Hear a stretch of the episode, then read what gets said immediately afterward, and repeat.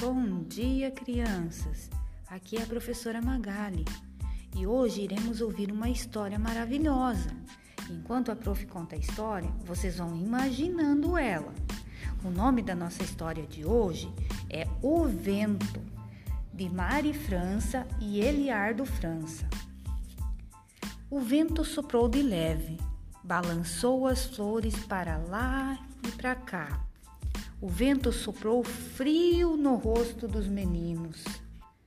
O vento soprou forte, levou o chapéu do seu Juca, levantou a saia da dona Sônia. Bateu as portas e janelas com força. O vento soprou, soprou, secou toda a roupa do varal jogou no chão as folhas amarelas das árvores, e o vento levou para o céu meu avião de papel. Essa é a nossa história de hoje.